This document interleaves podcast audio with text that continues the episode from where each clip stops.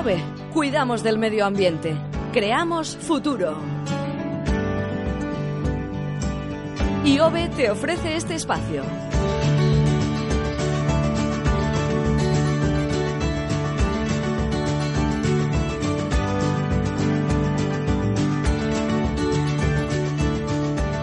Fueron tantas las preguntas de los oyentes la semana pasada cuando hablamos sobre el coche eléctrico en el espacio de medio ambiente que tal y como prometimos hemos invitado de nuevo a Melchor Gómez para que aclare todas estas dudas. Recuerden que pueden hacer las consultas a lo largo de esta entrevista en el teléfono de WhatsApp. Apunten 688-840-840. Y en primer lugar saludamos a Alex Fernández Muerza, autor de este espacio. Alex, Egunon, buenos días. Egunon, buenos días, Gemma. Menudo éxito. Eh, Sí. y éxito lo digo porque despertó el interés de los oyentes porque hemos recibido y seguimos recibiendo seguimos. consultas. Es que si el coche eléctrico está dando mucho de qué hablar y debería más dar más de qué hablar. Claro, y es que además eh, charlamos con alguien que conoce eh, por su profesión y porque utiliza el coche eléctrico. Exactamente, bueno, es el, como tú comentabas, es Melchor Gómez, que es, eh, vamos a, a recordar a los oyentes eh, quién, quién es, eh, qué, qué cargo ocupa, ¿no? Es el delegado en Álava de AV, que es la Asociación de Usuarios de Vehículos Eléctricos. Es una asociación única en España, promovida por usuarios y no por fabricantes o, o por intereses comerciales. Eh, Melchor vive en Ollón, en Álava, y se desplaza desde hace cinco años en coche eléctrico hasta Vitoria-Gasteiz, donde trabaja como profesor del Departamento de Ingeniería Eléctrica de la UPV. Y bueno, eh, nos contaba que con su coche eléctrico ha recorrido ya 85.000 kilómetros eh, durante, bueno, pues prácticamente pues cinco años, ¿no? Como, como comentábamos, y tiene también una bici eléctrica y una instalación vol- fotovoltaica. Eso, en su decíamos vivienda. que en su casa tiene una instalación fotovoltaica es. de la cual también se nutre. Exacto. En primer lugar, saludamos a Melchor. Melchor Gómez, muchísimas gracias por estar con nosotros. Buenos días. Buenos días, uno. Eh, bueno, Melchor, ¿qué tal? Muy bien. Bueno, eh, Melchor, eh, hemos tenido que interrumpir tus vacaciones, pero es que nos parecía eh, el momento oportuno, puesto que habíamos despertado el interés de los oyentes. Eh, el momento oportuno, antes de que te vayas fuera de Euskadi de vacaciones, respondamos a todos estos oyentes que siguen mandándonos sus comentarios. Pero vamos a empezar por las preguntas que teníamos de la semana pasada cuando charlamos contigo. Nos decía un oyente, coche eléctrico. Mi pregunta es, si todos tuviésemos un coche eléctrico, ¿alcanzaría la energía eléctrica para todos? ¿Cuándo se supone que estamos intentando ahorrar día a día el uso de esta? Nos dice este oyente. Bueno, pues empezamos por la, por segunda. Pues eh, lo que comentábamos la vez anterior, el coche eléctrico, una de las características que tiene es que consume eh, una cuarta parte de lo que consumen los coches eh, diésel, o sea, diésel o gasolina. Con lo cual ya tenemos ahí el primer ahorro. Eh, efectivamente es un ahorro en combustibles fósiles y no en electricidad, ¿no? Aumentaríamos una parte de electricidad, pero dejaríamos de consumir tres cuartas partes de combustibles fósiles, que no es poco, ya, para empezar. Eh, la, la- la pregunta, si teníamos suficiente electricidad, pues eh, afortunadamente sí. Eh, es decir, mm, tenemos instalados actualmente, para que nos hagamos una idea, 100.000 megavatios instalados. Y, y la- los picos máximos de, de demanda que tenemos actualmente son sobre 40.000. O sea, tenemos 60.000. Es una cifra un poco, bueno, pues, eh, dice que no está toda disponible en todo momento porque hay plantas renovables como la eólica, la fotovoltaica, que no están disponibles las 24 horas del día, pero tenemos margen, un colchón de, de 60.000 megavatios para poder instalar los suficientes coches. Pero eso sería sin coches la- eléctricos ahora, ¿no? Si ahora resulta que todos nos pasamos al coche eléctrico, Sí. sería... ¿Qué tiempo- necesidad tendríamos? Claro. nos- Pues eh, tendríamos, decíamos, ¿no? Tendríamos 60.000 para, para, para, de sobra. El problema es que tenemos que consumir mucho gas. Y tampoco, la, la idea tampoco sería esa, ¿no? Y tampoco creo que, sería, que es factible que hacer una, las cosas están en una transición, ¿no? Inmediatamente todos van a cambiar Claro. eh, de coches, ¿no? Pero si, si pasara, eh, tendríamos posibilidades.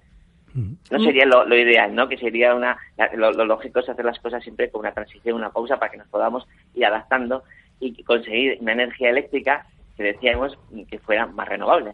Con lo cual tendríamos que tener tiempo para poder instalar eh, más energía renovable porque llevamos unos eh, seis años con un tapón eh, con una instalación cero prácticamente de energía renovable. Con lo cual, si queremos tener un coche eléctrico que además contamine cero, cero, cero local y global, tendríamos que tener, eh, a ver, ir apostando por generar energía renovable. Un proceso para cambiar al coche eléctrico, pero también un proceso habrá que hacer para poder suministrar a todos ellos de energía eléctrica. Hay una duda, precisamente, con esas eh, cargas, una duda que se repite eh, en los comentarios de muchos oyentes. ¿Qué pasa con las baterías? ¿Cada cuántos kilómetros se cambian? ¿Duran toda la vida del coche?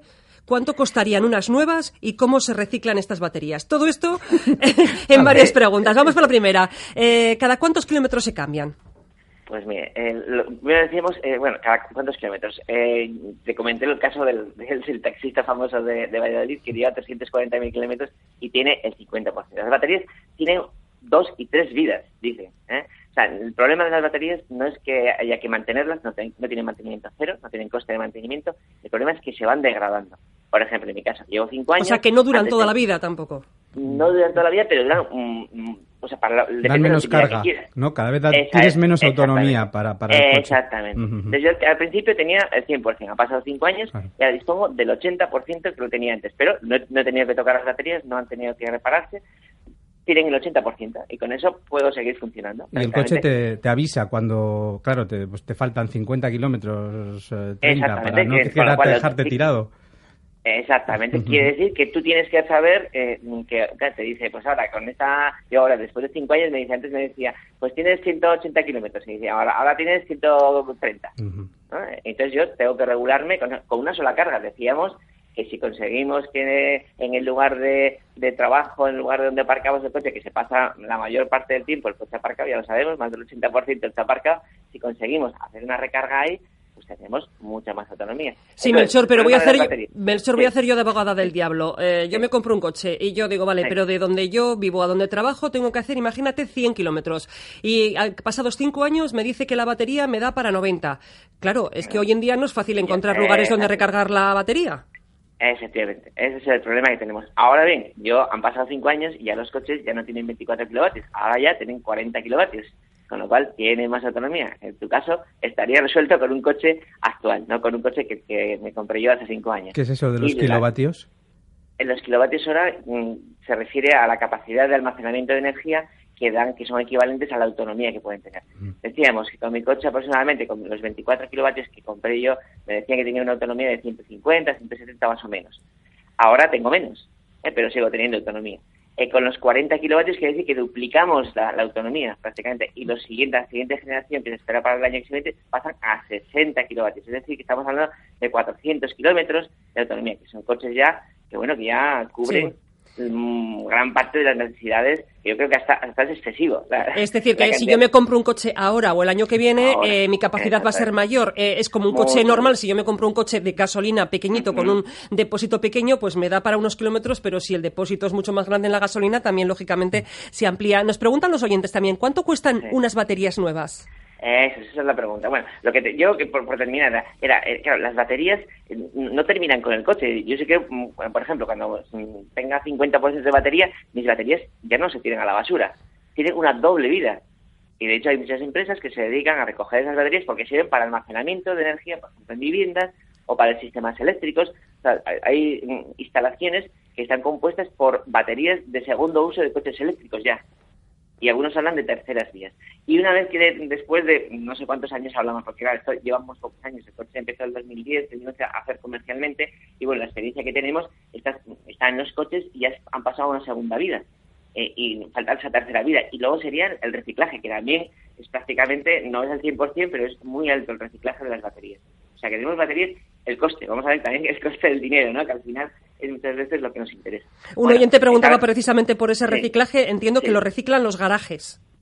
Eh, bueno, hay un hay una, normativa que se tiene que ir desarrollando a medida que, los, que las baterías vayan perdiendo su primera vida, pasan a una segunda vida y, y falta una tercera vida, incluso algunos hablan, ¿no?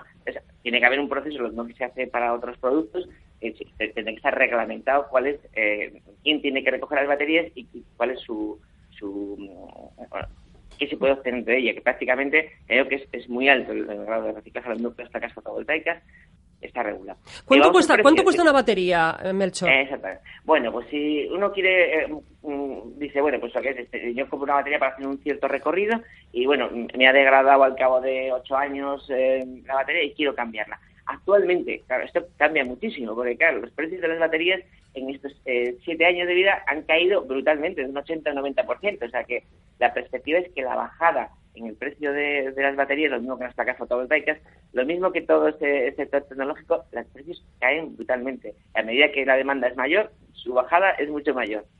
eh, pues bueno, pueden costar, puede decir, entre 3.000 y 5.000, vamos a hablar de ese precio, 3.000 a 5.000 euros, tener unas baterías nuevas, con lo cual el coche, la parte eléctrica y su control de potencia es nuevo, no tienes que cambiar nada más. Entonces, sigue siendo un coche nuevo.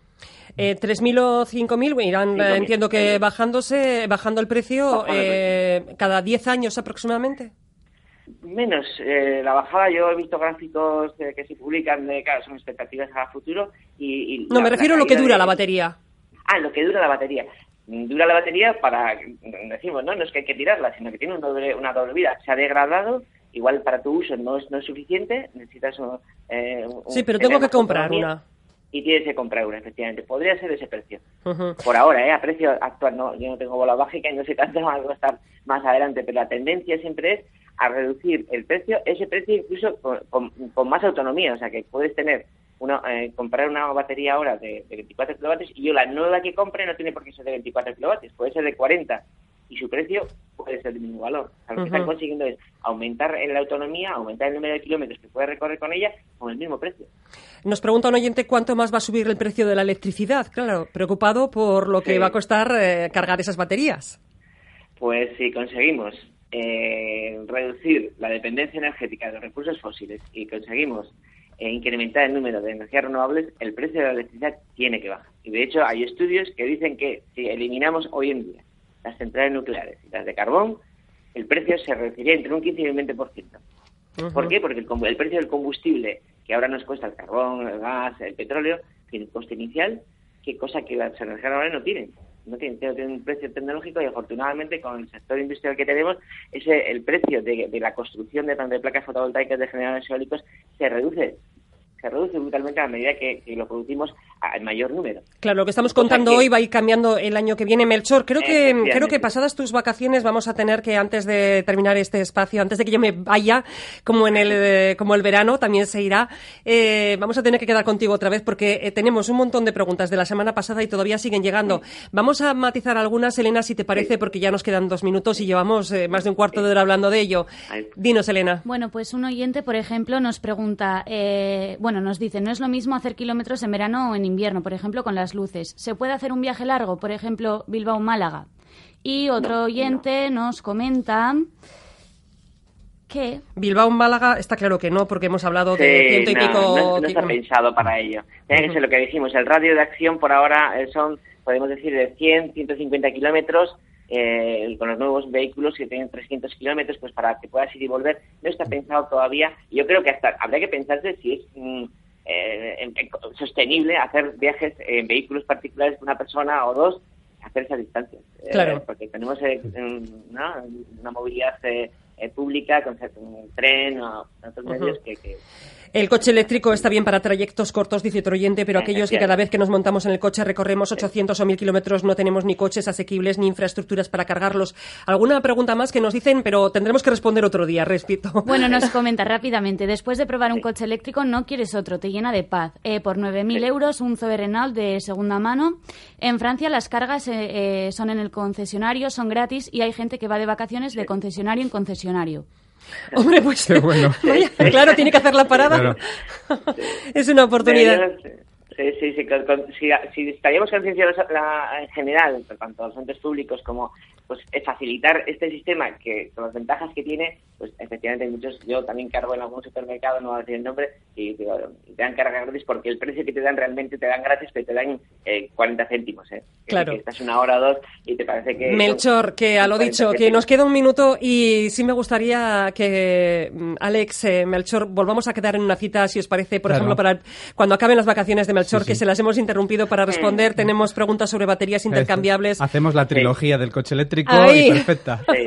bueno, pues hay quizás el primer fin de semana de septiembre, el, día 2, por ejemplo, que la mayoría habrá vuelto de vacaciones y habrá dicho lo que me he gastado en gasolina, pues puede ser buen momento para charlar y arrepentirnos porque siempre el bolsillo nos duele muchísimo.